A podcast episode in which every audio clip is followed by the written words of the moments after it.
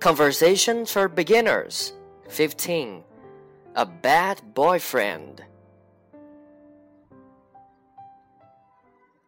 I'm upset with my mom. Why is that? I warned her about her new boyfriend. She didn't listen to me. What happened?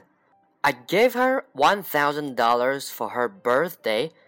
I told her to spend it on herself. That was very nice of you. I found out that she gave it to her new boyfriend. Why did she do that? He said he would buy her a nice ring. What's wrong with that?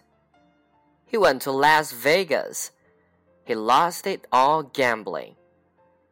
I hope your mom broke up with him.